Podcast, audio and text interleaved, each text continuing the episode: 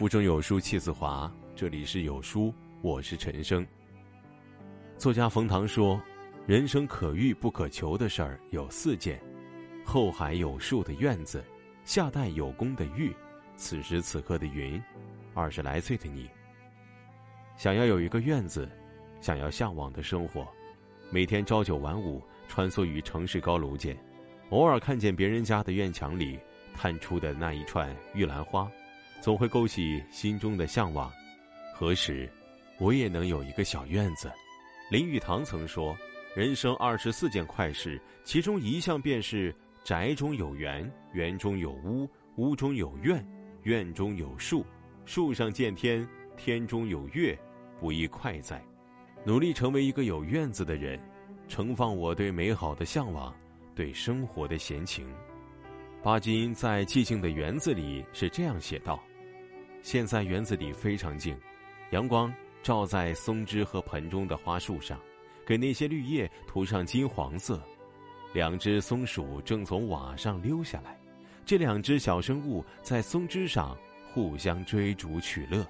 巴金的院子是闲时听松风，花开一院香；张伯驹的院子是满架蔷薇，牡丹芍药锦簇如云。张恨水的院子是洁白清香的槐花落了一地，若有人来，他马上停笔招呼，往旁边走，别踩着花。院子是人间的清欢，不求多大，不必奢华，但一定要有花，陪我度过春秋冬夏。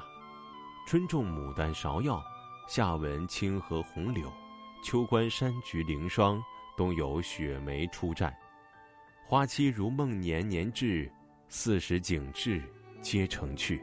古语云：“格物致知。”可是身处今天的信息时代，我们对于自然四季的感受都变弱了。院子便是我们与自然最好的连接。双脚踩在泥里，感受土地的生气。愿有一个院子，不必很大，即使外面的世界再策马奔腾，我们亦可在其中细嗅蔷薇。拥有每一刻，春秋冬夏。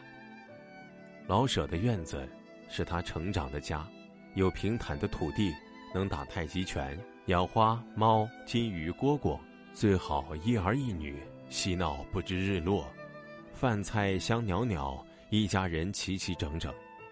曹雪芹笔下的稻花村是归隐的田家小院儿，院中种满瓜果，繁花爬满篱笆，有鸡有鸭。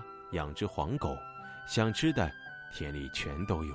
梁实秋的院子，是与友相聚的雅舍，月夜皎洁，坐在梨树下，不用担心外界的战乱，只在此刻相伴喝茶，看清光从树间筛洒，泻了一地的银子。院子是家，不是漂泊的诗与远方。不用繁华，不要复杂，你的院子就是你过的小日子。院子，便是让我们抖落一身疲倦与伪装，不必迎合他人，不用假意讨好。堂上燕子自去自来，水中白鸥相亲相爱，脚踏实地的生活，自由自在。愿有一个院子，不必繁华，却足以容纳我所有的任性。吃酒喝茶，做梦看书，只生欢喜，自由自在。院外，是红尘滚滚不由我；院内，是自己的精神天地。晨起读书听风，闻一席茶香；月夜相照来伴，听一曲悠扬。晴时，看花木扶疏，竹弄绿影；雨落，听雨打芭蕉，苔痕皆绿。若有三五好友花钱品茶，若是独处，一本书，一张琴。一窗幽居，足矣。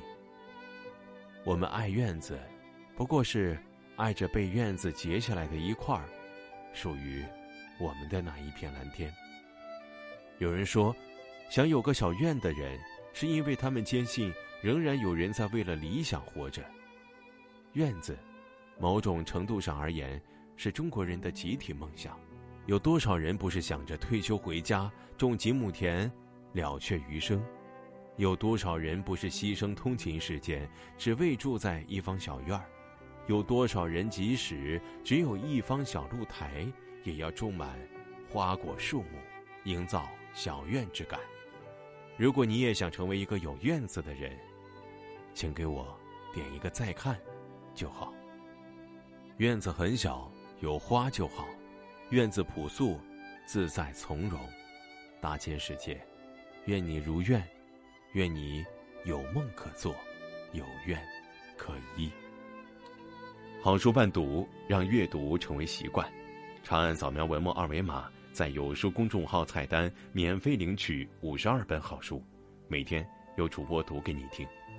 我是主播陈生，在美丽的金华为你送去问候。如果你喜欢这篇文章，走之前记得在文章末尾给有书君点个再看。或者把喜欢的文章分享到朋友圈，明天同一时间，我们不见不散。